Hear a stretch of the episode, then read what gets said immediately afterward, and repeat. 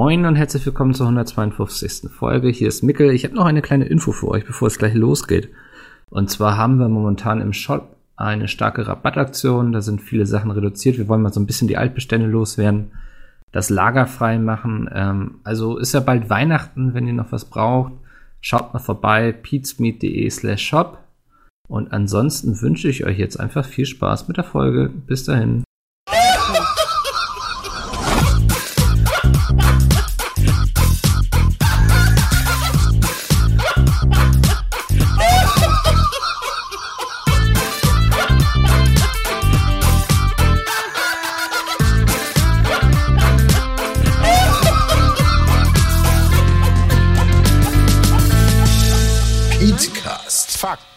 Seriös präsentiert. Hallo und herzlich willkommen zum neuen Podcast Folge 152. Mit dabei heute ist Sven. Hallo. Und äh, ich habe es lange schon angekündigt, quasi, wie wir es bei Pizza mit gerne tun. Aber heute ist er endlich da, Peter. Ja, hallihallo. Tut mir leid, tut mir leid. So busy. So ja, du busy. so viel zu tun. Äh. ja. Und du bist sehr schnell im Termine eintragen bei uns im Kalender. Da kann man vielleicht mal erzählen. Wir haben ja so einen gemeinsamen Kalender, wo wir immer eintragen, wenn wir was machen. Und ich hatte dich letzte Woche, glaube ich, schon gefragt, ob du mitmachen willst, aber hattest, du hattest dann in dem Zeitraum, wo ich noch andere Leute gesucht habe, äh, dir schon wieder was anderes in den Kalender eingetragen und dann war der voll und dann konntest du doch nicht mitmachen. Du hast allerdings den wichtigen Punkt vergessen, wo ich sagte, ja, ich mach gern mit, trag's nur in den Kalender ein, damit ich Bescheid ja, weiß. Und Mikkel nicht, ist dann nicht Asap, in den Kalender eingetragen. Dass es ASAP sein muss, das wusste ich nicht. Ja, alles ASAP. Ja, ist aber egal. Ähm, ich glaube, die Leute interessieren sich sehr über eure Meinung bezüglich Red Dead Redemption 2. Glaubst du, das ist so? Ich habe mal meine Freundin gefragt, die zwischendurch mal in den Podcast reinhört und die meint, die interessiert sich null für Computerspiele. das ist, glaube ich, auch ein Riesenproblem. äh, ja, ich weiß nicht, die letzten Podcasts waren ja eher so ein bisschen politisch auch. Wobei Ach, wirklich? Worüber habt ihr so geredet? Nicht, äh, wir haben sehr viel über Parteien in Deutschland geredet. Vor allem Bram hat sich da sehr, oh je. hatte sehr viele Gedanken dazu. Na, es ist nicht so, also ich dachte auch, wir kriegen jetzt sehr viele E-Mails dazu und böse Kommentare oder so. Aber es war eigentlich sehr vernünftig. Also, okay, das ist überraschend. Vielleicht können wir doch Politik bei Pizza. Ja, jetzt hier, ne? Startet ja auch, ich weiß nicht, wann kommt der Podcast? Äh, morgen, also Freitag. Okay, da ist auch unser, da ist dann auch endlich unser neuestes Video zum Thema Artikel 13 online. Wann erscheint das? Welche Uhrzeit? Weiß ich noch gar nicht. Muss ich heute noch besprechen. Das ist jetzt in Zusammenarbeit entstanden. Witzig, witzig äh, kam Revinzeit auf mich zu als jetzt diese ganze Artikel 13 Nummer auf YouTube wieder so groß geworden ist und so viele Leute so Bullshit veröffentlicht haben und er meinte dann so, ey, du hast doch zu dem Thema schon mal was gemacht, wie könnte man denn an die Sache vernünftig rangehen? Und dann haben wir uns sehr, sehr häufig getroffen und gemeinsam ein Konzept ausgearbeitet, dass es so ein bisschen, es wäre geil, wenn viele YouTuber was dazu machen und es wäre geil, wenn sie keine Scheiße verzapfen würden. Wie könnte man das am besten machen? Dann sind wir auf so eine Idee gekommen, dass wir gemeinsam so ein Papier machen, so ein Sheet, wo Fakten draufstehen, die wir uns haben vorher absegnen lassen, tatsächlich von Leuten, die bei der EU arbeiten. Ähm, und dann Leute noch nominieren, wenn unsere Videos online sind, dass die ebenfalls dazu was machen sollen und dass es so ein bisschen wie die Ice Bucket Challenge wird. Haben wir uns außerdem überlegt, dass es doch cool wäre, wenn die Videos starten, wenn man sich so ein, äh, so ein, so ein Klebeband, äh, so Paketband vom Mund abreißt Hast du dich äh, auch gleich rasiert, ne, eigentlich? Ja, genau. und das dürfte dann heute entweder schon online gegangen sein oder kommt noch online. Willst du schon vorwegnehmen, ob wir unseren Kanal löschen müssen, oder? Nein, wir müssen unser Kanal erstmal. Ach, ach, das ist so bitter. ja, Diese ganze Geschichte ist, so, ist einfach so bitter von vorne bis hinten. Wie ja. viele meiner Kolleginnen und Kollegen da Unfug erzählt haben, einfach nur, ja, wobei das ist jetzt denen was vorgeworfen, was ich nicht weiß, ob es stimmt, aber sie haben auf jeden Fall Quatsch verbreitet. Warum, weiß ich nicht. Hm. Manch einer würde sagen, sie wollten sich gar nicht großartig mit dem Thema auseinandersetzen, denn so dramatischer es ist, desto mehr Aufrufe erzielen sie natürlich. Ich hoffe, das war nicht die Motivation. Ich fand es auch so ein bisschen frustrierend, weil ähm, ich weiß nicht, wann hattest du die ersten Videos dazu gemacht? Im Juni oder so? Ja, genau. Als, ähm, also damals war das Parlament noch so weit, dass es überhaupt erstmal äh, ein eigenes einen eigenen Standpunkt finden musste. Und mhm. damals wurde halt schon abgestimmt, ja. Ja, und da gab es ja schon, also es glaube hier ähm, Rob Bubble und Behind in ihrem Podcast und so. Es gab ja ein paar, die haben bereits drüber berichtet. Ähm, auch recht viel mit Timo Wölken. Ich vermute, mit dem hast du jetzt auch sehr viel gequatscht. Ja. Ähm, und so, ich glaube, das wäre der viel bessere Zeitpunkt gewesen, eigentlich, um in dieser Ja. Masse darauf aufmerksam zu machen. Aber irgendwie, weil das die ganzen Leute, die ja sehr viel Reichweite haben mit ihren komischen Videos, ähm, nicht interessiert in dem Augenblick. Aber jetzt, wenn sie hinschreiben schreiben können, mein Kanal wird gelöscht, was ja auch irgendwie so ein Klassiker auf YouTube ist, oder so dieses Ja. irgendwie zum 1. April oder so, mein Kanal wird gelöscht. Irgendwie ist ein beliebtes Format, habe ich immer das Gefühl, weil man damit gut Klicks macht. Ähm, ist schade, dass die ganzen Leute jetzt erst darauf aufmerksam werden. Ne? Ja, und es ist auch schade, dass dann so ein Quatsch dabei rumkommt, weil dann anfangen die Medien lieber dazu, darüber berichten, dass YouTuber Quatsch erzählen, anstatt sich mit der eigentlichen Moment, Problematik jetzt willst du aber auch nur Kinder aufwiegeln hier, oder? Ja. Übrigens durch meine ganze, also ich habe mich ja ein bisschen über die äh, FAS, also die Frankfurter Allgemeine Sonntagszeitung echauffiert und äh, seitdem habe ich einige neue Twitter-Follower, die zufällig alle bei der Frankfurter Allgemeinen Sonntagszeitung oder Frankfurter Allgemeinen Zeitung arbeiten. Das heißt, ja, ich muss ja ein bisschen Das vorsichtig ist sein. mir so Secret Genau im. Blick. Ja, ja, genau. Ich fühle mich jetzt schon so ein bisschen beobachtet. Ja, oder sie fanden das geil von dir, dass du vielleicht äh, Ja. die Kollegen, die das geschrieben haben, recht unbeliebt in der Redaktion und die haben das jetzt voll abgefeiert, dass die da mal Gegenwind bekommen haben. Er scheint ja wirklich so, als wenn diese Zeitung so, so, ein, so ein gewisses Ziel verfolgen würde. Also die sind ja offensichtlich dafür, dass die Copyright Directive durchkommt von der Europäischen Union. Und äh, das merkt man in ihrer Berichterstattung. Aber es kann natürlich durchaus sein, dass da äh, Redakteure arbeiten, die das eigentlich gar nicht geil finden, dass sie so überhaupt Vorgaben bekommen von oben. Das wäre doch es- mal wünschenswert. Ist es nicht auch, dass dieses ganze Paket, was da irgendwie verabschiedet werden soll, so ein bisschen den Ruf hat, dass es ein Geschenk an die Verlage sei? Ja, das ist jetzt natürlich auch schon, ja, das ist Ja. das ganze Ding ist natürlich, das hilft den großen Verlagen wegen Artikel 11. Das ist ja das Euro europaweite Leistungsschutzrecht, was leider in Deutschland und Spanien überhaupt nicht funktioniert hat. Keine Ahnung, warum die das unbedingt auf europäischer Ebene noch haben wollen. Aber vor allen Dingen ist es auch, ja, ein Geschenk nicht unbedingt, aber es hilft halt auch vor allen Dingen den, große, den großen Rechteverwaltern. Also eben den großen äh, Universe, den großen Labels, den großen Filmrechteverwaltern und so. Alle großen Firmen, die haben da einen großen Vorteil von, die sowas haben. Aber ja, die Verlage haben halt dieses Leistungsschutzrecht.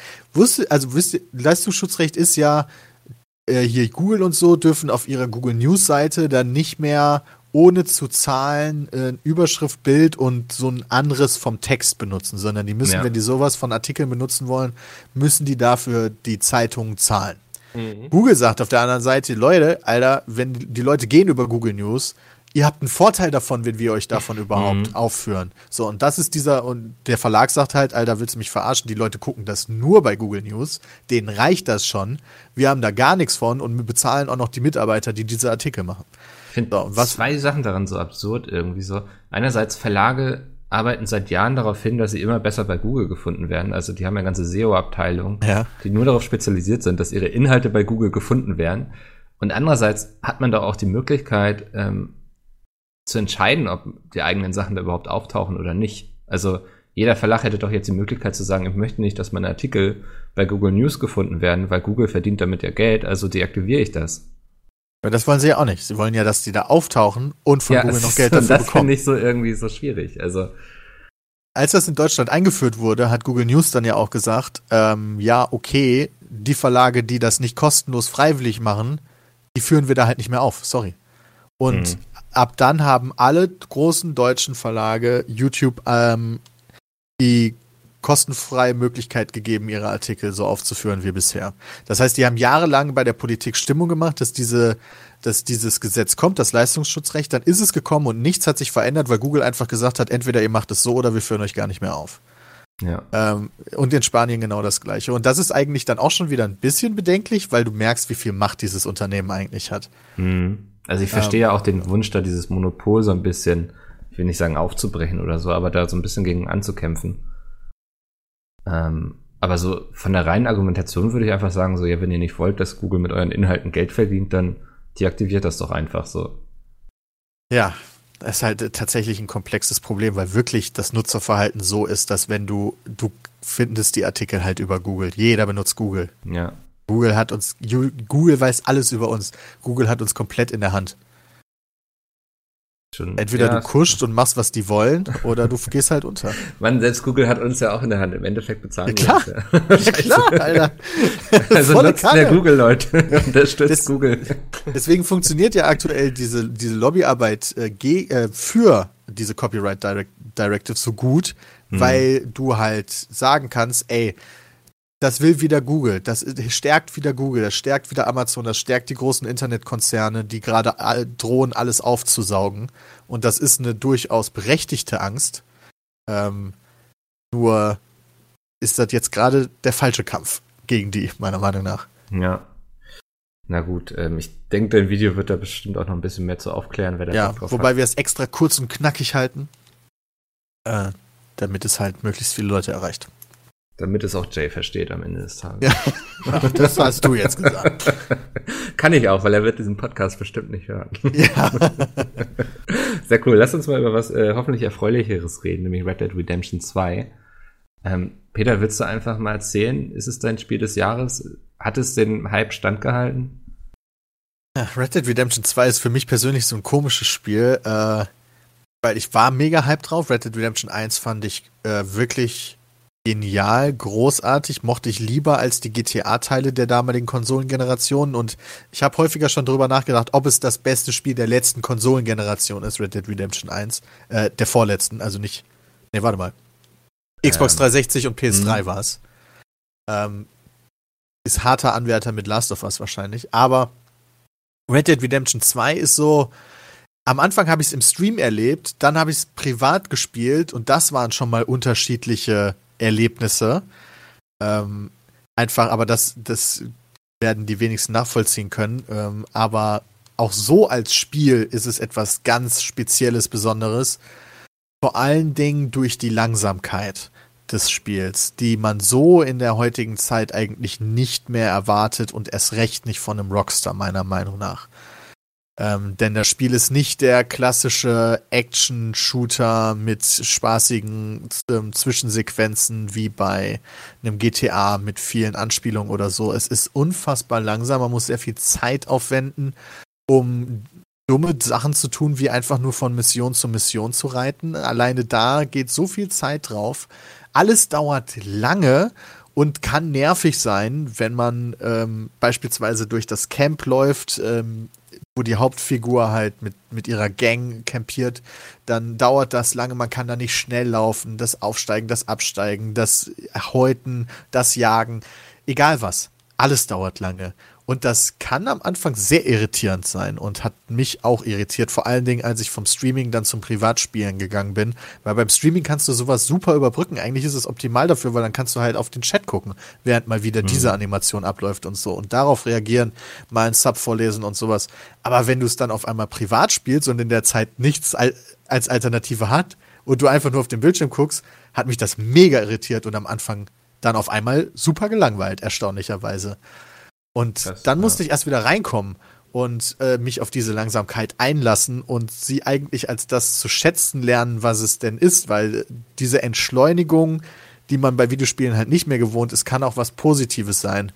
Ähm, und so hat man eine ganz andere Verbindung mit der Hauptfigur aufgebaut, mit der Spielwelt vor allen Dingen und mit der Geschichte, die Red Dead Redemption 2 zu erzählen versucht. Und die ist überhaupt nicht so lustig wie die bisherigen Rockstar-Spiele, sondern die ist eigentlich von vorne bis hinten eine absolute Tragödie.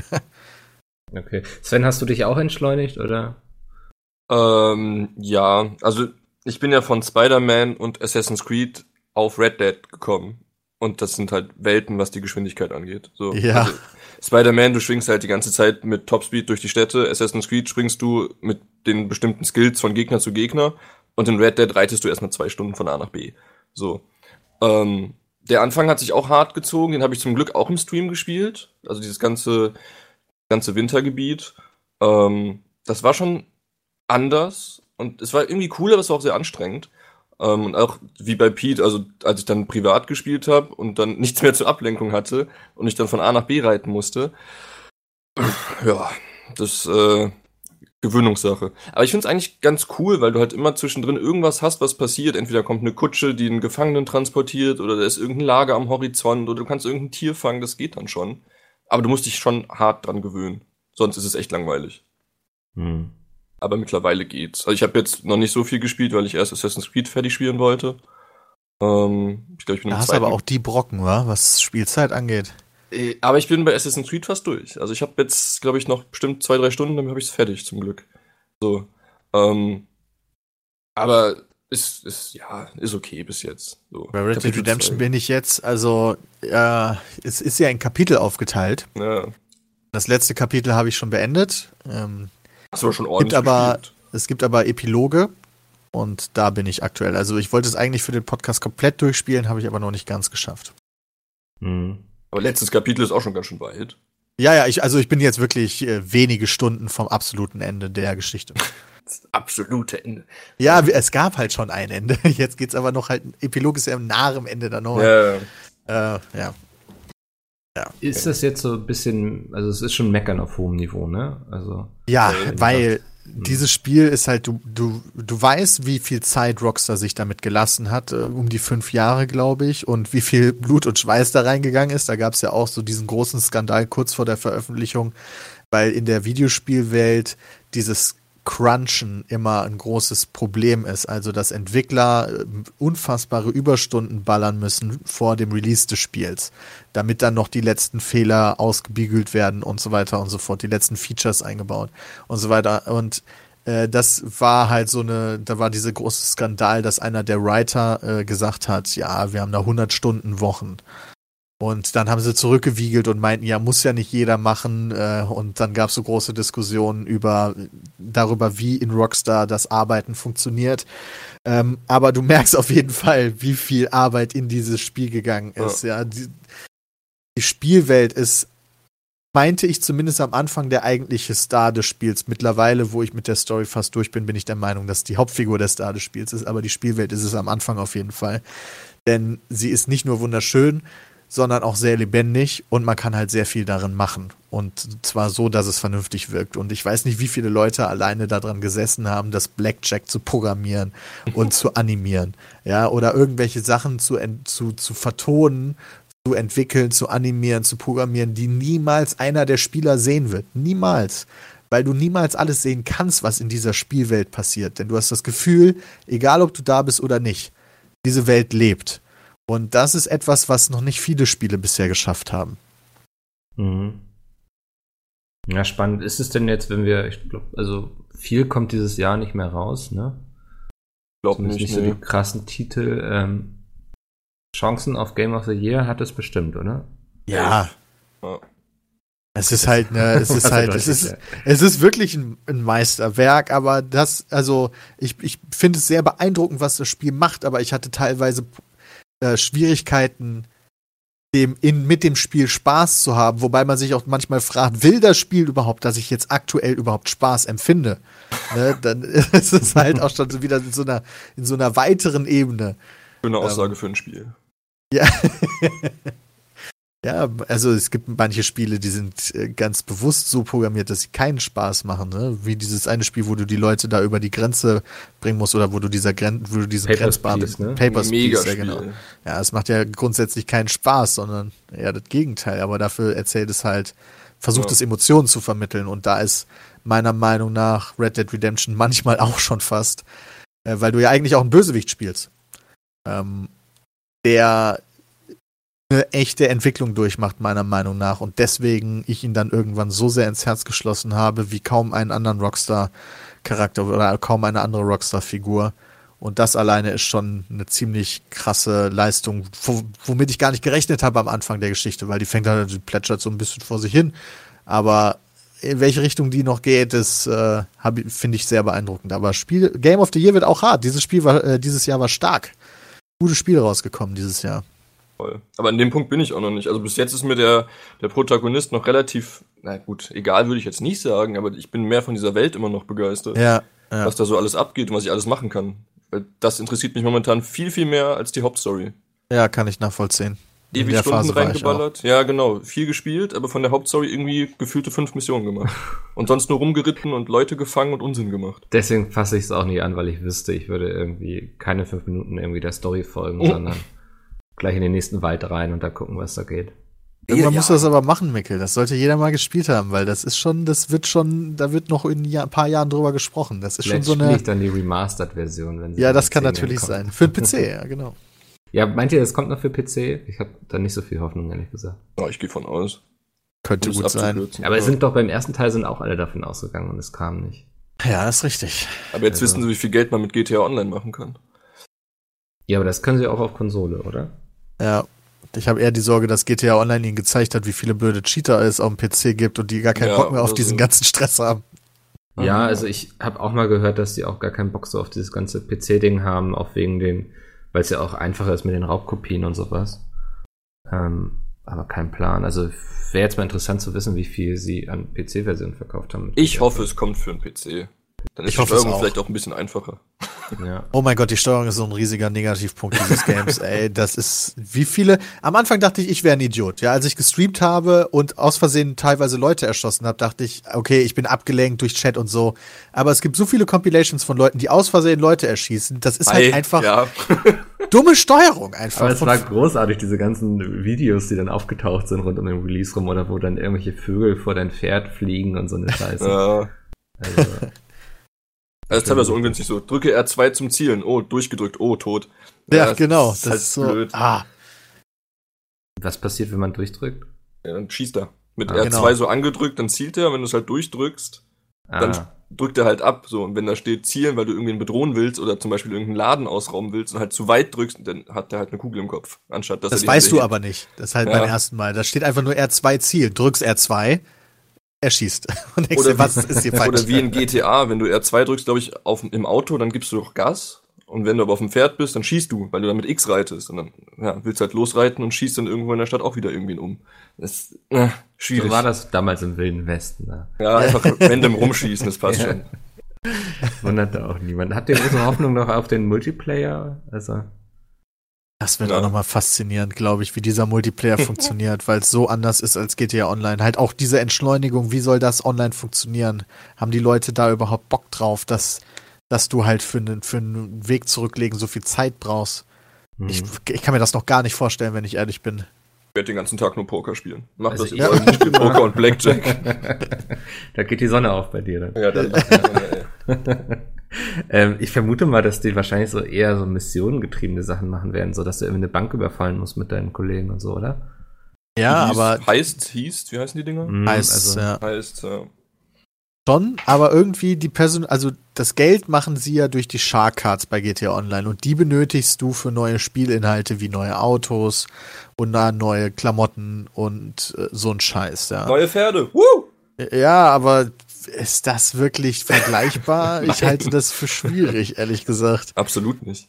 Wir hatten Ja. übrigens eine ganz interessante Frage bezüglich Pferde bekommen. Ich muss sie mal eben raussuchen. Ähm, Oh Gott. ja, das fällt mir da gerade ein. Also unterhaltet euch noch mal weiter über den Multiplayer. Ich habe GTA Online quasi nie gespielt, da bin ich halt relativ raus. GTA Online, ja, das ist halt, ne, du, du hast halt diese offene Welt, wo du halt durch die Gegend fährst, kannst aber auch, GTA Online ist halt ehrlich gesagt ein riesiger Clusterfuck. Ja, also das ist schon faszinierend, wie sowas so groß werden kann. Äh, alleine wie lange du benötigst, um überhaupt auf so ein dahin zu kommen, durch welche Menüs du musst, um eine Lobby für einen bestimmten Job zu erstellen und sowas. Und eines der beliebtesten Sachen bei GTA Online ist halt, äh, dass es so viele Spiele in einem sind. Also es braucht keinen äh, geilen Arcade Racer mehr, seitdem es GTA Online gibt, weil es niemals niemand so cool hinbekommen wird wie die, weil die halt so viele Autos haben und so viele Strecken von sich schon und dann auch noch Leute ihre eigenen Strecken machen können. Also das ist ein Arcade Racer. Wenn du nur einen geilen Arcade Racer willst, spielst du schon GTA Online im Zweifel, aber gleichzeitig kannst du damit halt auch Heists machen. Es gibt diese dieses Base Building, was du hast. Du kannst deine eigenen deine eigenen Basen machen. Du hast halt riesige Fuhrparks und sowas, kannst eigene Wohnungen kaufen und also es ist schon mittlerweile eine sehr eigene Welt und ich glaube, es ist super schwierig, da jetzt als neuer Spieler reinzukommen, weil das dich einfach erschlägt. Ähm, Voll. Echt gespannt, wie sie es bei Red Hat machen. Ich kann mir das so null vorstellen, aktuell noch. Ja gut, aber wenn du die Autos halt weglässt, klingt es so, dass du halt einen Saloon kaufen könntest, dass du Banken überfallen oder Züge überfallen kannst. Gut, Autos, Pferde ist halt schwierig, weil ich glaube, das reizt einfach niemanden, dass ich mir dann ein cooleres, anderes Pferd kaufen kann. Ja, du willst Ähm. halt höchstens das mit den besten Stats, dass du halt Ja. so schnell wie möglich vom Punkt A nach Punkt B kommst, aber das hatte ja auch irgendwann so eine gewisse Grenze, wo es dann unrealistisch wird. Also ein Pferd kann ja da nicht. Geil mit so Feuerstreifen hinten dran und so. Ja, Nice. ja, Das- vielleicht das gehen sie auch in nicht. diese Richtung, ne, dass sie halt auf kompletten Realismus scheißen und dann nur Bullshit machen in dem Und in Einhorn. Haupt- gibt ja beispielsweise auch Luftballons in der Gesch also eine Mission in Red Dead Redemption 2, wo du einen Ballon fliegst. Spoiler. Ob das nochmal irgendwann relevant wird beim Multiplayer, keine Ahnung. Dass die Leute dann irgendwie Wettrennen machen mit den Teilen. Keine Ahnung, aber auch selbst das ist langsam. Also, Ich frage mich, ob sie so ein bisschen so diese GTA Roleplay Community ist ja riesig bei GTA, auch auf Twitch. Ob Ja. sie das vielleicht nochmal so aufgreifen, das, das ich wäre ein Ansatz sogar vorstellen. tatsächlich, weil dafür würde es sich ich, anbieten, ja. wirklich. Fände ich So auch richtige- ganz geil eigentlich, so wenn du dann wirklich so eine kleine Westernstadt hast, die wirklich von Spielern betrieben wird irgendwie. Ja, du hast da Ja. so ein Farmland, du hast da wirklich so einen Sheriff, du hast da wirklich Mega jemanden, geil. der den ganzen Tag einfach nur im Laden steht und Sachen ein- und a- verkauft. Ja. Den Schmied, der die Sachen Poker herstellt. Ja. Es gab auch nie so ein richtiges Western-MMO, oder? Das hat mich immer gewundert. Da gab's doch eins vor dem Release, das wurde doch eingestellt. Ja, das ist auch grandios gescheitert. Also, Ja, das meine ich ja. ja. Na, also, ich meine auch ein gutes. Nee, so an irgendwie. sich nicht, glaube ich. Nee. Ähm, Das halt nur normale Western-Singleplayer, Call of Juarez und sowas, die waren schon echt gut. Das war auch geil. Der zweite Teil, den habe ich derbe gefeiert. Ich mag ja, Ja. so Western-Shooter einfach, wo ich wirklich im Grunde nur eine vorgegebene Strecke nachlaufe und dann irgendwelche Leute erschieße. Morgen. Also- Woo. ja, im Grunde ist es morgen mit irgendwie Indianern und Cowboys. Nice. Ähm, nee. Wir hatten eine Mail von Nico bekommen. Ich werfe die jetzt einfach mal hier zwischendurch rein. Und zwar, hallo Mikkel und die Gäste. Ich bin Nico, 19 Jahre alt und habe eine Frage, die an Jay gerichtet ist. Geil. Okay. Falls er nicht da ist, kann die Frage auch an die anderen gerichtet werden. Ah, Ich will sie perfekt. Einfach mal an euch richten. Und zwar hat Jay gesagt, dass er die Ultimate Edition von Red Dead 2 hat, die ich mir auch geholt habe und habe deshalb genau wie Jay ein gutes Pferd bekommen. Ich bin mitwe- mittlerweile durch mit dem Spiel, aber ungefähr nach der Hälfte des Spiels ist mein Pferd gestorben und es gab, gibt keine Möglichkeit, sich das Pferd wiederzuholen, für das ich so gesehen echtes Geld bezahlt habe. Was haltet ihr davon, beziehungsweise findet ihr das richtig? Und mein erster Gedanke war, das kann doch irgendwie nicht hinkommen, oder? Ich muss da irgendwie die Möglichkeit haben, wieder an dieses Pferd zu bekommen, was ich in so einer Ultimate Edition gekauft habe. Ja, das geht nicht. Ernsthaft? Wenn das Tot Pferd ist tot tot. ist, ist das Pferd tot. Ja. Da kommst du nicht mehr dran. Das Äh, Pferd gibt es ich- nur in dieser Ultimate Edition. Oder? Ich wusste das auch nicht. Ich hatte im Stream diese, also du kannst halt dir vorher so ein Tunikum kaufen, so ein, so ein Getränk, was du, erst ist dein Pferd liegt da nur so und wimmert so rum, weißt du, wenn das halt theoretisch so einen tödlichen Schuss abbekommt oder irgendwie gegen, wenn jemand zufällig gegen den Zug reiten sollte, dann liegt das da erstmal so rum und wimmert halt so sowas? und dann könntest du dem theoretisch halt noch so ein Getränk geben und dann steht das wieder auf und dann ist cool. Wenn du das aber nicht machst, dann verendet das. Und dann kommst du da halt nicht mehr dran. Und das wusste ich auch nicht. Und ich war irgendwo im Nirgendwo und musste dann den Sattel nehmen und erst mal zehn Minuten irgendwo hinlaufen und hab da versucht, dann jemandem anderen das Pferd zu klauen, äh, damit ich überhaupt irgendwo hinkomme in dieser ganzen Welt. Weil das, das war so ein Weckruf für mich relativ noch am Anfang des Spiels. Weil wenn dein Pferd halt tot ist, dann ist es tot. Kacke, ja.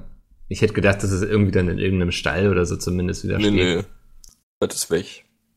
Das ist natürlich Aber eine krass. gute Frage, weil du ja tatsächlich extra dir potenziell das gekauft hast. Was ist denn da noch so drin in der Ultimate Edition? Müssen wir mal kurz pausieren, denn ich werde angerufen. Oha. Dann ähm, machen wir einfach weiter, Sven. Können wir machen. Ich gucke gerade, was in der Ultimate Edition Ja. sonst noch drin ist. Ob da nur dieses Pferd drin ist, aber das wäre ja auch Quatsch. Ah, hier, guck mal. Exklusive Inhalte. Eine Bankraubmission. Ja gut, du kriegst sehr, sehr viel. Aber ja, wenn ich Geld dafür ausgebe und dann mein Pferd einfach verreckt, dann wäre es auch irgendwie ärgerlich. Also kann ich auch verstehen, wenn man sagt, so das findet man irgendwie doof, weil, also mein erster Gedanke war auch eigentlich, dass das irgendwie nicht hinkommen kann, dass dieses Pferd dann doch bestimmt in irgendeinem Stall steht. Aber kannst du, willst du die ganze Spielmechanik dann aushebeln? Also Ja, willst du es machen, dass es nicht, wieder aber- wiederkommt? Das geht ja auch nicht. Dann fühlt sich ja auch wieder irgendwer benachteiligt. Also Jay generell, aber Ja, aber dann ist die Frage, ob ich sowas überhaupt verkaufen sollte irgendwie. Ja. PP. hm, hallo. Ja, Ähm, schwierig. Also die anderen Inhalte alle sind sind halt da, so da, da verlierst du auch nichts. Eine Waffe, ein Versteck, ein Talisman, alles cool. Oder ein, ein Revolver. Aber so ein Pferd, ne, schwer. Ja, die sterben ja auch relativ schnell, oder? Also, was ich so gesehen habe. Naja, mir ist mein Pferd einmal gestorben. Echt, okay. Ja, same. Also wenn meins jetzt, ich habe ja extra so ein, ich glaube das zweitbeste habe ich mir jetzt eingefangen. Wenn das verrecken würde, wäre ich auch ein bisschen mad. Aber ich passe auch jetzt mittlerweile sehr gut drauf auf. So, dann stimmt Ist das schon vielleicht nicht. auch geil, dass man dann nicht so wie bei GTA irgendwie so, das Auto ist kaputt gefahren, ich steige einfach ins nächste. Ja. Ähm, dass man das Pferd einfach tot reitet und dann einfach auf das nächste steigt. Ja, du hast ja auch theoretisch was davon, wenn dich, wenn du das Pferd, nee, wenn das Pferd dich mag, so rum, ähm, dann kannst du irgendwelche Tricks damit machen und besser um die Kurve und ich weiß nicht, was es auf der höchsten Stufe kann, da bin ich noch nicht. Ähm, aber es ist halt lohnenswert, darauf aufzupassen, anstatt es direkt ne- gegen den nächsten Zug zu reiten, was ich übrigens auch geschafft habe. Da scheint es so eine magnetische Anziehungskraft zu geben irgendwie. Ja, der Wendekreis von so einem Pferd ist sehr ungünstig. Ja. Und so ein Wenn, ist wenn Zug daneben ist. Ja, dann erst recht, ja. Wunderbar.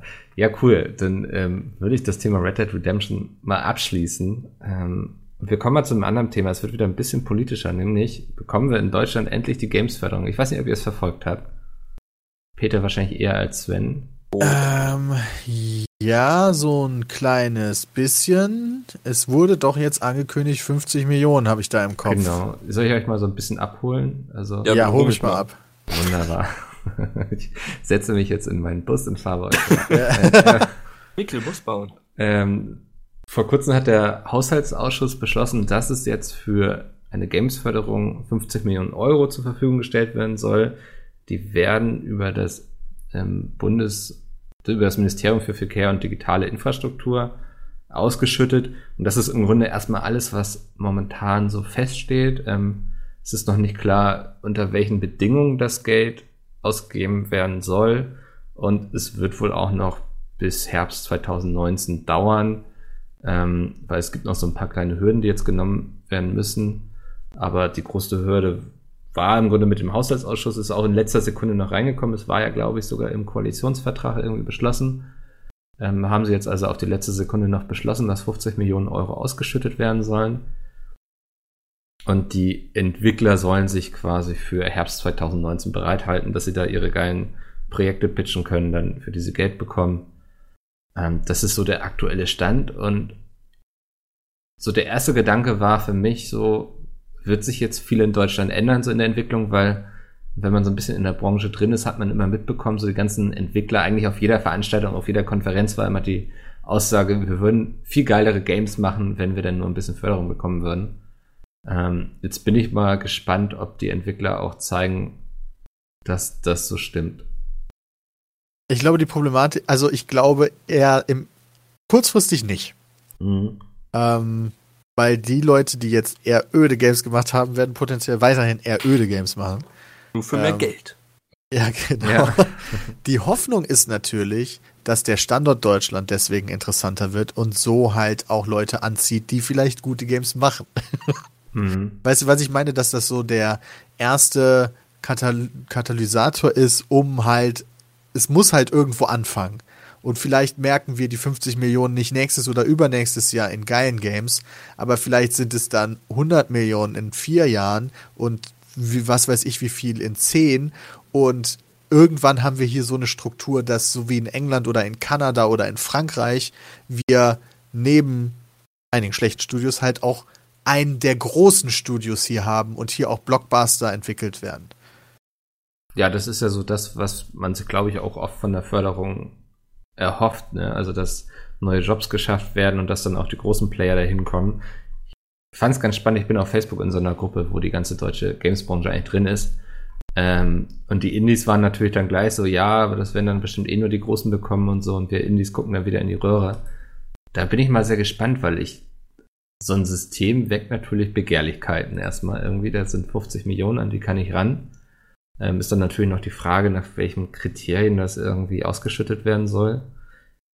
Ähm, ich meine gelesen zu haben, dass es auf jeden Fall schon feststeht, dass es ähm, keine Jury oder so geben wird. Also da sitzt niemand und sagt dann so, dein Spiel ist förderbar und das andere nicht, sondern es gibt bestimmte Kriterien und wenn du die erfüllst, dann kriegst du auch Geld. Ähm, ich weiß nicht, ich glaube, es ist Frankreich, die so eine Art, ähm, wie sagt man, also so eine Verbundenheit zur französischen Kultur und so fordern. Ich weiß nicht, ob es das, oder ist das im deutschen Film, irgendwo gibt es sowas, da haben diese bisschen. Frankreich gibt es das im. Radio, das weiß ich. Ah, Äh, Okay, ja. Also du musst so und so viel Prozent französische Künstler spielen, Mhm. weil äh, sonst gibt es Ärger ähm, in Frankreich. Also da ist auch so ein bisschen die Sorge, dass es nachher irgendwie heißt, so, es muss mit der deutschen Geschichte oder so zu tun haben oder irgendwie Elemente aus der deutschen Kultur müssen sich wiederfinden. Ähm, das wäre, das wäre, glaube ich, ziemlich kacke. Ja, voll. Das wollte ich gerade sagen, auch. wenn du es halt so eingrenzt zu sehr, ist auch, auch scheiße. Mhm. Und Deswegen, hoffe, also wir, ja? Viele haben auch dafür gekämpft, dass es gar nicht an irgendwas gebunden wird, wie es muss pädagogisch wertvoll sein oder so ein Das Scheiß. wäre das Schlimmste, glaube ich. Ja, genau, Also sondern da es würde ich mir halt. eher noch so deutsche Bratwürste oder so da drin. Ja. wünschen. Der Grillsimulator. Ja, und ich hoffe, dass wir nicht nur Adventures in so einer Herde haben, die dann alle gefördert werden. Weil das ist ja was, was Deutschland bereits sehr viel macht, irgendwie habe ich das Mhm. Gefühl. Ähm, was ja auch völlig in Ordnung ist, sind ja auch für sich gute Spiele, aber ich habe immer das Gefühl, dass auch in, dieses, in dieser Diskussion vorher schon ähm, wurde sich selten drüber Gedanken gemacht, wie denn ein geiles Spiel sein könnte. So, ne? Also es gibt ja auch deutsche Indie-Games, ähm, die schon super funktionieren und auch erfolgreich sind, wo sie sich einfach überlegt haben, wie können wir mit recht einfachen Mitteln ein cooles Game machen. So, ich glaube, Witcher ist zum Beispiel ein ganz gutes Beispiel. Die haben das Rad jetzt ja auch nicht neu erfunden, aber waren irgendwie zur richtigen Zeit am richtigen Ort damit. Und Ja. auch erfolgreich.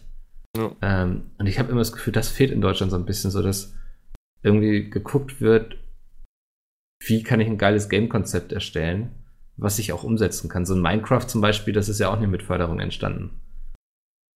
Absolut Mal als, korrekt. Ja, Beispiel so. Ja, Schweden ist auch interessant. Ich weiß gar nicht, wie die das da haben, aber DICE sitzt ja beispielsweise auch in Schweden. Ich glaube, die haben keine Games-Förderung. Meine ich. Woher willst du das wissen? Ähm, ich google das mal eben. Aha, aha. Vielleicht ist es da auch einfach so kalt, weißt du. Die sitzen da lieber drin und programmieren Förderung hin oder her. Kann damit auch verstehen. rauszugehen. Ja, und die haben ja selbst sogar in Schweden haben sie ja sogar sehr teure Lebenserhaltungskosten. Ne? Das ist ja auch immer so ein Argument irgendwie. In Deutschland musst du den Leuten ja recht viel zahlen, wenn du dann in Polen sitzt, irgendwie bei CD Projekt oder so. Da brauchen die ja gar nicht so viel Geld, weil das dann alles im Supermarkt nicht so viel kostet und die Mieten günstiger sind. Ja, ähm, aber die Beispiele, die ich vorhin genannt habe, so Kanada, Frankreich und England, die sind ja jetzt, glaube ich, auch nicht die günstigsten Länder. Nee, und die haben auch alle Förderung, ne? Ja, genau, ja. Hab, ja. Ja, ja, ich, also ich glaube, es tut der deutschen Branche so oder so gut, dass es auch ähm, nur rechtzeitig. Ich bin dann auch mal gespannt, ob das so Auswirkungen auf den gesamtdeutschen Markt hat. Also auch zum Beispiel, ob das denn uns betrifft, wenn geilere Games aus Deutschland kommen, die größere Budgets zur Verfügung haben. Gute Ja, Frage. Also das wäre ja mal so geil, Ja, wenn halt so ein Assassin's Creed oder so, äh, in vergleichbarer Größe meine ich jetzt, wenn das halt hier in Deutschland irgendwo entstehen würde, wo wir mal kurz hinfahren könnten, um mit den Entwicklern zu quatschen, so. mhm. Wäre mega. Da bin Ja. ich auch mal gespannt. So, ich, Vielleicht kriege ich ja mein Crisis 4 endlich mal. das glaube ich nicht mehr. Ja, ich glaube, der Zug ist Glaub ich auch abgefahren. äh, ich weiß gar nicht, wie, wie läuft Hand Showdown? Keine Ahnung. Nie Ja. gespielt. Ich hab's witzigerweise, ich kann mich auch nicht dran erinnern, das gespielt zu haben. Die anderen haben es gespielt aus dem Team auf jeden Fall. Naja, Das sah ja auch ich, ganz gut aus eigentlich. Ich würde es denen auch gönnen. Also. Bei dieser ganzen Förderungsnummer gab es nochmal einen ganz Mini-Eklat, sage ich jetzt mal. Äh, der Tweet ist mittlerweile gelöscht, witzigerweise. Ich wollte ihn gerade nochmal raussuchen. Aber einer, äh, SP SPD-Bundestagsabgeordneter, hat sich auf Twitter beschwert darüber, wie der Game-Verband äh, mit der öffentlichen Erklärung zu diesem 50 Millionen umgegangen ist, weil, also die haben, das weiß ich aber nicht, aber das war der Vorwurf, hätten wohl nur der CDU gedankt, obwohl die SPD ja wohl auch viel geholfen hat. Wow. Das wäre dann auch mal interessant gewesen, aber leider ist der Tweet nicht mehr da. Naja. Okay. Also der Gameverband hat seinen Tweet gelöscht, oder? Nee, der, der Jens Zimmermann, der sich darüber aufgeregt hat, hat seinen Tweet gelöscht. Ah, okay. Ich weiß nicht, ich sehe beim Gameverband gerade nur äh, zwei Tweets, wo sie sehr vielen Leuten danken. Unter anderem hier auch Konstantin Notch, Notz. Ja, auf jeden Fall parteiübergreifend haben da immer wieder Leute dafür gesorgt, dass es soweit kommt. Das Fand war ich nicht auch nur. ganz interessant, weil du den Lobbyismus so ein bisschen beobachten konntest, oder? Der da passiert ist. Erklär mir das. Ja, ich weiß nicht, ich hatte das Gefühl, so der Gameverband hat dann ja auch angefangen, Leute einzustellen, die ähm, für die politische Arbeit quasi verantwortlich waren in Berlin. Ähm, ich müsste jetzt auf die Webseite. Dafür ist ein gehen. Verband auch da, ne? Ja, Also, aber du konntest, fand ich, sehr gut sehen, wie es so ging von, wir wollen diese Förderung jetzt wirklich gerne haben, über, wir stellen jetzt Leute dafür ein, die dann dafür verantwortlich sind. Ähm, wir führen immer mehr Gespräche mit der Politik, dann war auch eine Angela Merkel mal auf der Gamescom, das war natürlich auch wegen den bevorstehenden Wahlen und sowas so, aber du hast irgendwie gemerkt, wie das immer mehr wurde, dass die Politik da ähm, mit einbeschlossen wurde, auch mit so einer Dorothee Bär zum Beispiel, die ja mittlerweile irgendwie auf jeder Veranstaltung mit dabei ist, gefühlt. Ja. Ähm, also man konnte im Grunde sehen, wie die Kontakte zur Politik gewachsen sind. Das war so richtig, du, da kommen, glaube ich, viele Faktoren zusammen. Erstmal brauchst du die richtigen Leute an der Spitze eines solchen Verbandes. Da Mhm. haben, haben die, ich glaube, die Branche hat mit Felix Feig da eine sehr gute Wahl getroffen vor einigen Jahren. Ähm, und dann muss es soweit gesellschaftlich ak äh, akzeptiert werden, dass es cool ist. Dann müssen sich einige weniger Politiker dem Ganzen annehmen und sagen, das schreibe ich mir jetzt, äh, so kann ich mich von anderen Politikern absetzen und äh, mir so ein bisschen was Eigenes geben. Und Mhm. beispielsweise Dorothee Bär ist ein super Beispiel, weil die kümmert sich halt extrem darum. Und wenn solche Faktoren dann zusammenkommen und dann kann es halt echt was werden, so wie es jetzt geworden ist. Ja, das ist ja jetzt wirklich, klar, die Games-Branche arbeitet natürlich jetzt schon Jahrzehnte daran, eine Förderung zu bekommen, aber gefühlt ist es beschleunigt worden in den letzten wenigen Ein Jahren. wichtiger ja. Schritt war ja auch, dass wir hatten ja bis vor kurzem noch zwei Verbände in Deutschland, ne? Einmal den Ja, ja, genau, Games-Verband, glaube ich, und den Bundesverband interaktiver Unterhaltungsmedien. Es gab Bio und es gab den Game, nicht Games, sondern Game. Ah, nee, der hieß doch Games, oder? Weil der jetzige heißt Game. Ja. Haben die nicht einfach den Game-Namen übernommen? Hieß der Oh, das weiß ich nicht. Kann sein. Weiß ich selber nicht. Ja. Ja, und dann haben sie auch eben eine Referentin für Förderung und ein Referent für politische Kommunikation eingestellt. Ähm, also da hast du schon sehr gut sehen können, dass die da ähm, hardcore reingegangen sind in diese Pläne. Aber ich meine, es ist gut, dass sie es geschafft haben. Ich glaube, es tut der ganzen Branche auch mal gut, wenn wir dann auf der nächsten Gala uns nicht wieder anhören müssen, wie schlecht es allen geht und dass die ja alle ignoriert werden irgendwie von der Politik. Ja. Der frühere Verband hieß Game auch, allerdings mit Okay. Großbuchstaben. Der jetzige heißt Game mit Kleinbuchstaben. Das ist ein wichtiger Unterschied. so sieht's aus. Sehr schön. Ja, cool. Ähm, ein weiteres Thema, was ich noch gerne mit euch besprechen wollte. Ich weiß nicht, ob ihr die größten Command Conquer Fanboys gewesen seid. Ja, ich habe Command Conquer schon gerne im Multiplayer gespielt, vor allen Dingen Generäle. Okay, hast du dich denn auch gefreut jetzt über die Ankündigung, dass ein Remastered rauskommen soll? Nein. Ah. Oh, okay, dann nicht. Also nur Der, der erste und Info, ich zweite glaub, der, Teil, ne? Genau, der, der erste Teil wird, glaube ich, remastered und auch Red Alert 1, ne? Genau, also die ersten beiden Command Conquer Teile, wenn ich das richtig Mhm. gesehen habe. Verantwortlich dafür ist Petroglyph Games, die kennt man vielleicht von Spielen wie Star Wars Empire at War, das fand ich ganz lustig damals. Also es sind schon Strategiespiel-Veteranen und hatten sich damals auch aus den geschlossenen Westwood Studios gegründet, ähm, die damals Command Conquer entwickelt haben. Die dürfen jetzt ein Remastered machen. Ähm, ich will gar nicht so viel über Command Conquer reden, aber ich finde momentan diesen Trend sehr interessant, dass irgendwie alles remastered wird. Es ist, Weil's ich weiß nicht, ob man da so einen größere, so einen größeren, keine Ahnung, irgendwas aufmachen kann. Aber ich habe manchmal das Gefühl, dass die alteingesessenen Spielestudios, die jetzt schon lange existieren, oder Publisher vor allen Dingen, versuchen, neue Zielgruppen zu erreichen und gleichzeitig die alten glücklich zu machen. Und das ist teilweise nicht so leicht. Blizzard ist halt voll auf die Nase gefallen mit dieser Ankündigung. Aber EA schafft es halt, macht jetzt halt, die haben es klüger gemacht, aber im Endeffekt machen sie genau das gleiche. Sie machen Command Conquer fürs Handy Mhm. und remastern einfach die alten Teile. Inwiefern ist Blizzard damit auf die Nase gefallen? Äh, in, bei der Perzeption der alteingesessenen Fans. Also die sind Okay. ja alle unhappy darüber. Ich glaube, mit Warcraft 3 Reforged meinst du jetzt, ne? Ne, mit der Ankündigung des Handygames. Was Ach ich so, halt meine ja, ist, okay. die wollen halt Handygames machen, aber wie können sie das machen, ohne dass die alten Fans sauer sind? Ja, und okay, beide ja. verfolgen das gleiche Ziel, indem sie halt die alten Sachen remastern und mit gleichzeitig Handygames machen. Nur die einen haben es irgendwie besser kommuniziert als die anderen. Ja, wobei auf der E3, da wurde ja damals das Mobile Game zum Ja, Command Conquer angekündigt. Das war ja so, eigentlich haben alle hinterher sich nur darüber aufgeregt und keiner hat mehr über die Pressekonferenz geredet. Ja, hast du auch wieder recht. Eigentlich sind beide scheiße. Ja, ich glaube, so ein Mobile Game, das wird immer, ich meine, wir haben letzte Woche sehr ausführlich drüber geredet. Ähm, mit dem Mobile Game hast du es irgendwie immer schwierig. Also, Ja, das stimmt. Ähm, ich glaube, die werden alle für sich auch erfolgreich sein. Auf jeden Fall das Diablo Immortal. Ähm, ja, aber ich finde das ganz spannend, diese ganzen Remastered, so THQ, sie sind ja auch so ein König da drin momentan. Die kaufen sich ja sehr viele alte Marken auf und bringen die Spiele einfach nochmal raus als Remastered-Version. Ähm, ich habe überlegt, ob das vielleicht auch einfach super preiswert für die ist. Also einfach so ein Spiel neu aufzulegen und dann nochmal damit abzucashen, weil irgendwie so, man kennt das von sich selbst und man ist ja sehr nostalgisch irgendwie und hat dann nochmal Bock da reinzugucken. Meint ihr, das ist ein Faktor, dass die vielleicht auch nochmal gucken wollen, wie viel Potenzial in dieser Marke steckt? Boah, das kann gut sein. Ich kann, guck mal, persönlich jetzt, Beispiel Spyro habe ich nie gespielt als Kind, aber das Neue sieht halt unfassbar cool aus. So, genau, das ist ja das dann, was mich ansprechen soll, dass ich jetzt Bock habe, vielleicht mal Spyro auszuprobieren, obwohl ich das alte nie gespielt habe. Hm. Ich weiß natürlich nicht, wie teuer so ein Remake dann im Zweifel ist oder ein Remaster oder ich weiß auch nicht, wo der Unterschied da jetzt ist. Ähm, ja, kann gut sein, ja. Das ist eine spannende Frage, ob es überhaupt einen Unterschied zwischen Remake und Remastered gibt. Keine Ahnung. Da blicke ich eh nie durch. Also ich freue mich. Gut, Strategiespiele in der heutigen Zeit zu remastern kritisch, weil ich glaube, Strategiespiele sind momentan oder generell seit Jahren eh schon tot. Mhm. Auch wenn einige danach schreien, aber ich glaube, es ist eh nur ein kleiner Teil. Ähm, aber die ersten Command Conquer habe ich selber nie gespielt. Ich bin erst bei Tiberium Wars eingestiegen, deswegen weiß ich nicht. Also wenn es geil aussieht, werde ich da vielleicht auch mal reingucken.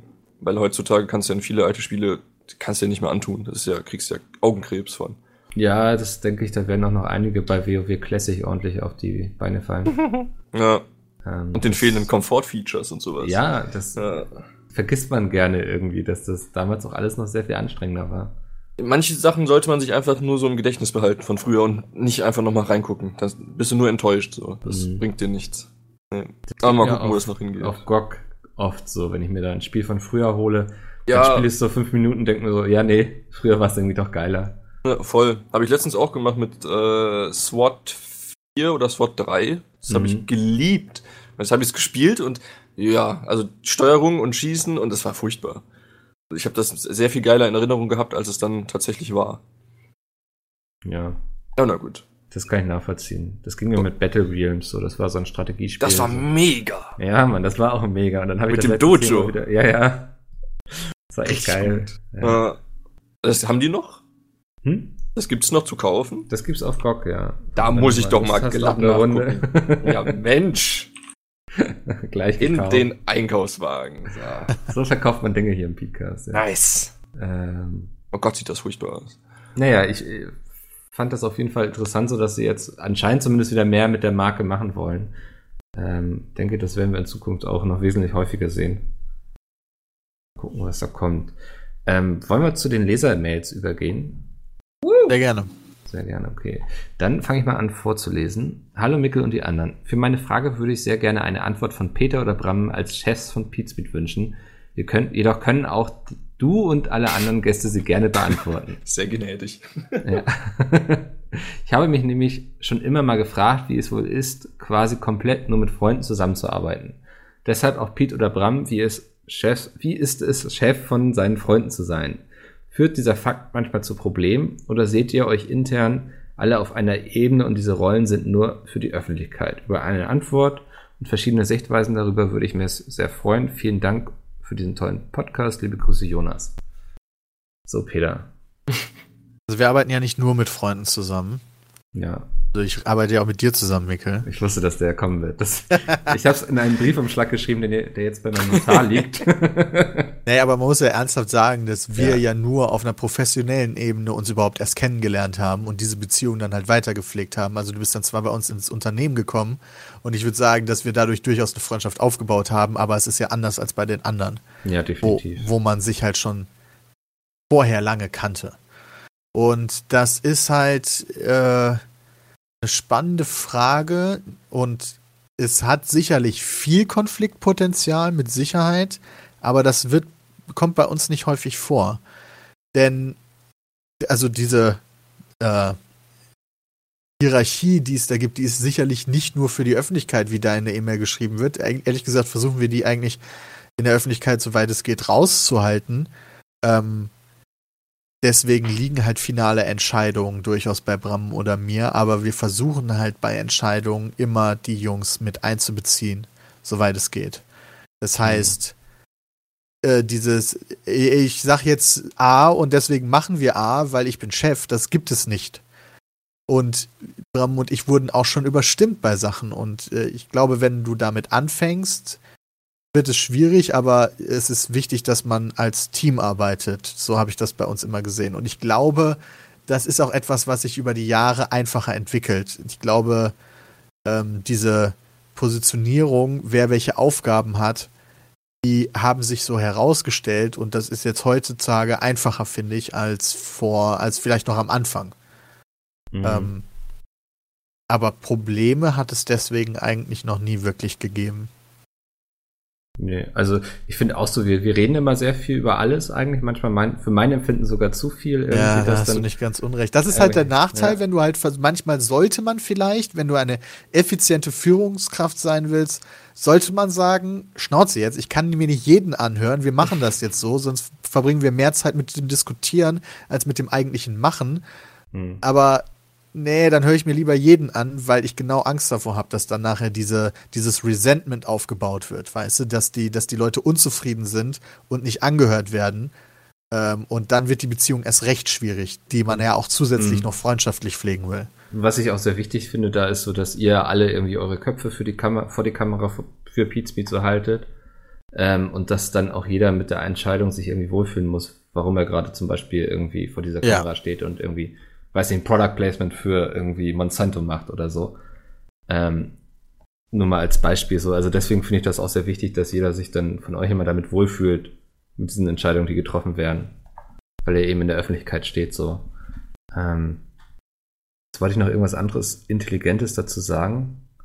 Ähm, ja, genau, ich finde auch so, man weiß ja mittlerweile auch sehr gut, wie so Leute ticken, ne? Also was sind so ein bisschen, muss sich Bram häufiger an Sachen erinnern irgendwie und so und ähm, dass man das dann auch nicht so persönlich nimmt, wenn dann mal irgendwann was vergisst oder so. Das ist, glaube ich, auch sehr wichtig, dass man das gut trennen kann, dann dieses Berufliche und das Private, wenn man mit Freunden irgendwie zusammenarbeitet.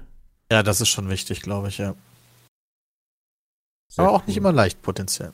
Nee, nö, das, also manchmal ist man dann ja auch so, dass man sich irgendwie über irgendwas ärgert und irgendwie, weil dann irgendjemand irgendwie anderer Meinung war oder so, oder man das Gefühl hat, dass man nicht so wahrgenommen wurde oder dann die Entscheidung nicht so mitträgt, wie sie beschlossen wurde, aber ähm, das bringt so eine Demokratie natürlich auch immer mit sich. Das ist halt das in Anführungszeichen Problem, ja genau. Also man muss dann, man muss immer Kompromisse eingehen in jedem Job. Mhm. Versuchen es halt so demokratisch zu machen wie möglich irgendwie. Sehr schön. Ich hoffe, das beantwortet die Frage. Dann kommen wir mal zu Christoph. Hallo Mickel und hallo an die Gäste, die dabei sind. Ich selbst bin seit über fünf Jahren YouTuber und mit der Zeit kam kam mir immer eine wichtige Frage in den Sinn. Hat ausnahmslos jeder YouTuber eine Vorbildsfunktion und muss ein gutes Vorbild für die Zuschauer sein? Oder ist er nicht dazu gezwungen und darf tun und lassen, was er will? Eure Meinung dazu würde mich sehr interessieren. Liebe Grüße. Mhm. Ecke, wie siehst du das denn? Ich glaube, dass auf jeden Fall hat jeder eine Vorbildsfunktion. Das ist nichts, was man sich irgendwie aussuchen kann, wo man entscheidet, ich bin ein Vorbild oder nicht. Also man, sobald man irgendwie, man ist ja schon ein Vorbild, wenn man irgendwie über eine Ampel geht und entweder man wartet, bis es grün ist, oder man geht schon bei Rot und das kleine Kind sieht es. Also ich glaube, so eine Vorbildsfunktion hat man immer. Ähm, das bedeutet jetzt natürlich nicht, dass man sagen kann, ja, dann bin ich irgendwie eben, also man muss nicht ein gutes Vorbild sein. Die Leute sind natürlich frei in der Scheidung, irgendwie zu sagen, ja, bin ich eben ein schlechtes Vorbild für die Leute. Ähm, ich vermute mal, dass die Frage so ein bisschen daher rührt, dass ähm, Montana Black vor einiger Zeit gesagt hat, dass er kein Vorbild ist. Mhm. Dass er sich das nicht ausgesucht hat, quasi. Ist, ist meines Erachtens nichts, was man sich aussucht. Man hat immer nur die Entscheidung, ob man irgendwie ein gutes Vorbild sein möchte für die Leute oder nicht. Ähm, das wäre so meine Meinung dazu. Ja, ja. unterschreibe ich. Ganz, ganz ähnlich, ja. Also wir, niemand kann sich das aussuchen. Jeder hat eine Vorbildfunktion, denn man wird in dem Moment Vorbild, wo sich jemand einen als Vorbild nimmt. Und das kann man ja nicht selber entscheiden. Hm. Also, es geht, Montana Black ist bestimmt für Leute ein Vorbild. Also, wir sind potenziell auch für Leute ein Vorbild, so traurig wie das klingt. Macht ein bisschen Angst, oder? Deswegen nee. muss man halt mit sich selber im Reinen sein. Erstens, welche Linien übertritt man und welche nicht. Beispielsweise, als ich noch geraucht habe, wollte ich nicht vor der Kamera rauchen, weil ich da keinen Bock drauf hatte, dass Leute meinetwegen anfangen. Ähm, gleichzeitig muss man aber auch seine Zuschauer so ernst nehmen, ähm, dass sie eigene Entscheidungen treffen und man ist nicht für die Taten der Zuschauer verantwortlich, egal was man macht. Also da hat äh, Montana Black durchaus schon recht, ja, wenn wegen ihm die Leute mit Glücksspiel anfangen, ist das nicht seine Schuld. Das ist immer noch eine Entscheidung, die von demjenigen selber getragen wird. Mm. Äh, das siehst du mm. anders? Ja, nicht seine Schuld, weiß ich nicht. Also ja und nein, weil er lebt ihnen das ja vor. Also klar ist das nicht seine, also das kann man schlecht ausdrücken. Mhm. Also wenn er es ihnen nicht vorleben würde, kämen sie ja nicht mal auf die Idee vielleicht damit anzufangen. Genau, also ähm, er hat da einen Anteil dran, dass die Leute vielleicht diese Entscheidung treffen, aber die grundsätzliche Entscheidung liegt ja trotzdem noch bei den ja, Leuten. so, ja. Und da muss man halt überlegen, wie weit ist man bereit zu gehen und seine eigene Persönlichkeit aufzugeben, um äh, und gleichzeitig noch quasi mit dem Wissen, dass Leute einem Sachen nachmachen. So, ich, meine persönlicher moralischer Kompass sagt mir, für mich ist das in Ordnung, öffentlich zu sagen, dass ich Alkohol trinke. Es ist aber, wenn ich reines, gutes Vorbild sein so, möchte, sollte ich das nicht tun, weil Alkohol trinken nichts Gutes ist. Aber ich bin nicht bereit, diesen Teil meiner Persönlichkeit in meinem öffentlichen Leben aufzugeben, obwohl ich weiß, dass es eigentlich was Schlechtes ist. Und da muss halt jeder für sich selber entscheiden, wie weitergehen möchte, glaube ich. Und das ist nicht immer einfach, glaube ich auch. Ja, kommt ja auch darauf an, wie du es dann kommunizieren würdest. Also wenn du halt dich jeden Freitag im Stream öffentlich zulaufen lässt, dann ist das auch was anderes, als wenn du mal ein Foto beim, im Restaurant mit einem Bier postest. So. Also da kommt, kommt dann auch noch dazu, dass das im Zweifel dann immer darauf ankommt, wie man es macht, ja. ja. Aber grundsätzlich stellst du dir halt immer in der Öffentlichkeit die Frage, mit welchem Verhalten kann ich noch leben? Erstens, weil ich weiß, wer zuschaut. Also da kommen halt so viele Faktoren dabei, ja. die darauf achten, was du tust. Ja. Ähm, der Aspekt Vorbild ist da sicherlich ebenfalls ein Teil. Aber ich bin halt auch der Meinung, dass die Welt langweilig wäre, wenn jeder glatt gebügelt und perfekt wäre. So wie ich. Ja, genau. Sehr gut. Ähm, kommen wir mal zu den wirklich wichtigen Fragen, die uns bewegen. Moin Mickel und Co. Ich bin Dennis, 26 und aus Hamburg. Zurzeit spaltet eine Frage meinen Freundeskreis und ich bin auf eure Meinung gespannt. Wenn ihr auf dem Klo sitzt und abwischen müsst, im Stehen oder im Sitzen abwischen? Ich hätte nicht gedacht, dass es bei dieser Frage eine Diskussion gibt. Hätte ich jetzt auch nicht aber gedacht. Aber wurde eines Besseren belehrt. Ich freue mich auf eure Antworten. PS, ich sitze dabei. So, dass mein erster meine erste Reaktion war auch so, hä? Es gibt Leute, die machen das im Stehen? Ja, das wäre jetzt auch mein Gedanke. Warum sollte ich dafür aufstehen, wenn ich die Sachen auch im Sitzen machen kann? Das, der Satz zieht sich durch mein ganzes Leben, Alter. Ja, deswegen, ja.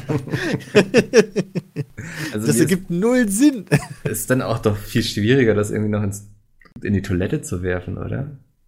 So, weil da ist dann ja schon eine gewisse Distanz im Stehen aufgebaut und so. Wo bist du denn? Vier Meter?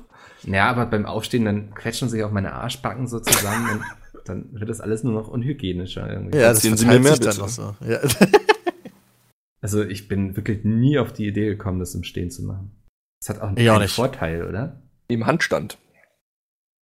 Ich versuche mir wirklich gerade zu erklären, was das für einen Vorteil haben könnte. Ich finde, man kommt dann auch nicht leichter dran. Es wird alles komplizierter. Ja. Ähm, vielleicht, wenn wir jemanden haben, der uns zuhört, der das im Stehen macht, es würde mich wirklich mal sehr doll interessieren, warum. Ja, mich auch. Das äh, wäre ich sehr dankbar über die Mail. Ähm, kommen wir zur letzten E-Mail. Sie ist ein bisschen länger und ich muss mich noch mal kurz räuspern, weil mein Hals ein bisschen weh tut. Warum tut denn dein Hals weh? Ich bin äh, ein bisschen erkältet. Oh. Ja, das ist momentan geht's wieder rum, aber ich war, es war schon schlimmer. Es wird besser und ich habe es bald geschafft. Ähm, aber jetzt muss ich noch diese sehr lange E-Mail vorlesen, die von Emre ist.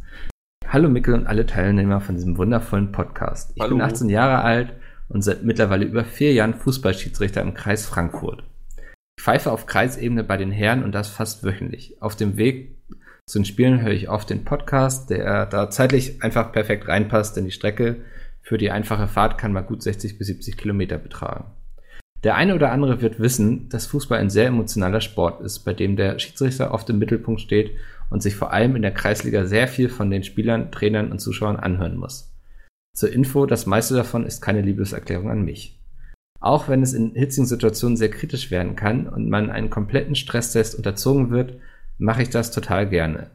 Es hat was Befriedigendes, wenn man auf dem Heimweg weiß, man konnte Gerechtigkeit walten lassen, obwohl du in den Momenten von allen gehasst wirst. wer will, kann das eine sadomach sadomachistische Ader nennen, aber es kann halt auch mal geil sein. Es ist, glaube ich, der, die Definition von sadomachistisch. Ja, glaube ich auch. Wenn man das geil findet. so zur Frage. Wie seht ihr das Schieds Schiedsrichterwesen im Fußball? Habt ihr Erfahrungen gemacht mit Schiedsrichtern im Amateurbereichen? Könnt ihr euch eine solche Position begeben, auch eventuell als Jugendlicher? Ich freue mich auf eure Antwort mit sportlichen Grüßen, Emre. Mhm. Ähm, ich weiß gar nicht, habt ihr früher irgendwie Sport betrieben im Verein? Mhm. Nö. Sven Fußball oder? Äh, Im Verein jetzt nur mit Schiedsrichtern, Fußball, Basketball. Noch ein bisschen mehr, aber ich glaube, da war jetzt. Hm. Magst du mal so ein bisschen erzählen? Also ich kann auch gleich mal aus Hand, vom Handball erzählen. Aber. Ja, da war ich noch ziemlich klein, das war noch relativ easy dann eigentlich.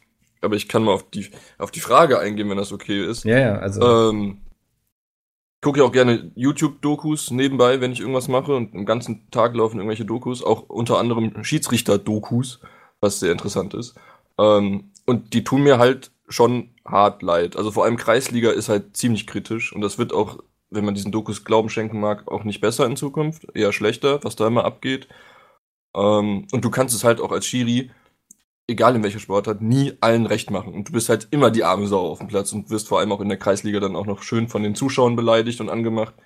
Deswegen, ähm, vor allem als Jugendlicher würde ich da auf keinen Fall Schiedsrichter werden wollen. So, weil ich mir Besseres vorstellen kann, als dann von außen die ganze Zeit beschimpft zu werden oder mich mit irgendwelchen Spielern anzulegen, die ihr Temperament nicht im Griff haben. So, mhm. da kann ich sehr gut drauf verzichten. Ja. Da kann ich auch jetzt drauf verzichten, nicht nur als Jugendlicher. da hätte ich auch jetzt keinen Bock drauf. Geht mir ähnlich. Also ich habe ja 15 Jahre Handball gespielt und ja. wirklich von der, ich glaube, ja, F-Jugend hat es angefangen dann bis zur Herren. Ähm, und da war man auch im Grunde während der Saison immer jedes Wochenende hat man gespielt und da gab es natürlich auch immer Schiedsrichter. Ich vermute mal, das gibt sich beim Handball und Fußball nicht allzu viel. Und ich habe immer beschlossen, dass ich nie im Leben Schiedsrichter werden nee. möchte, weil, also wie gesagt, einmal, du kannst es nicht jedem recht machen. Andererseits waren gerade im Amateurbereich aber auch so richtige Gurken dazwischen. Ne? Also so irgendwelche alten Typen, wo du gemerkt hast, so die hatten keinen Bock zu Hause zu sein, weil da hätten sie dann irgendwie Stress haben müssen mit ihrer Frau und so. Mhm. Dann haben sie lieber irgendwelche Spiele gepfiffen und also auch teilweise wirklich so, wo du gemerkt hast, die sympathieren gerade eher mit der anderen Mannschaft, weil deren Trainer vielleicht weniger gebrüllt hat oder sowas. Ähm, ich weiß nicht, also für mich kam das wirklich nie in Frage, diesen Job zu machen. Ich habe da riesen Respekt vor. Also, das ist ja auch unglaublich wichtig, dass das Leute machen. Ja. Weil ohne Schiedsrichter geht das einfach nicht. Ähm, und es ist ja auch, ich glaube, es ist ein Ehrenamt, wenn ich das richtig erinnere. Man bekommt zwar eine Aufwandsentschädigung, also auch für die gefahrene Strecke und so, aber im Endeffekt macht es, glaube ich, niemand für das Geld. Mhm. Ich würde das nicht machen wollen. Also da sitze ich lieber zu Hause auf der Couch irgendwie und gucke Netflix oder so, weil einfach so da schreit hier keiner an.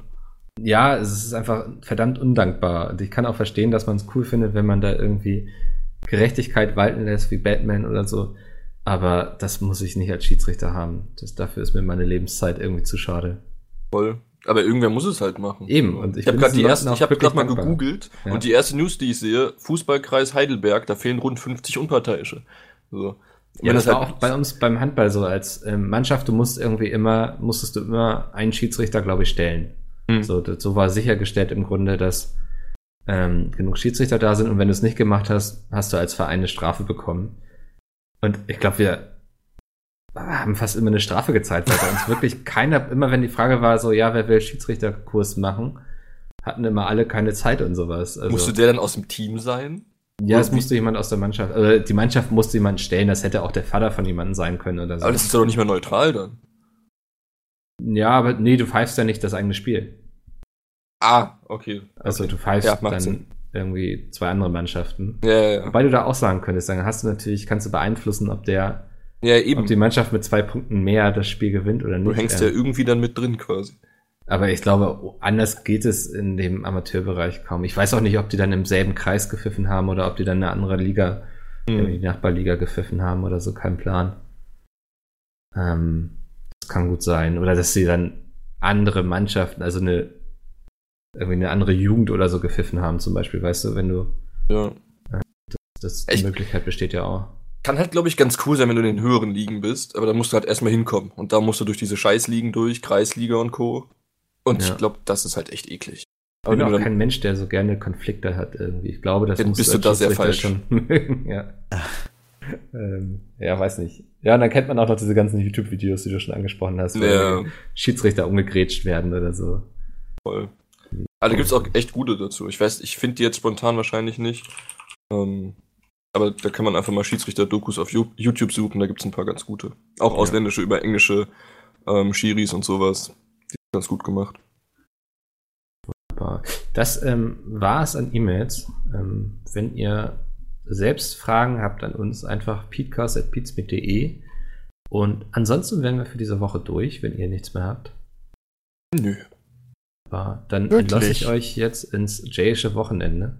Ja. Ja.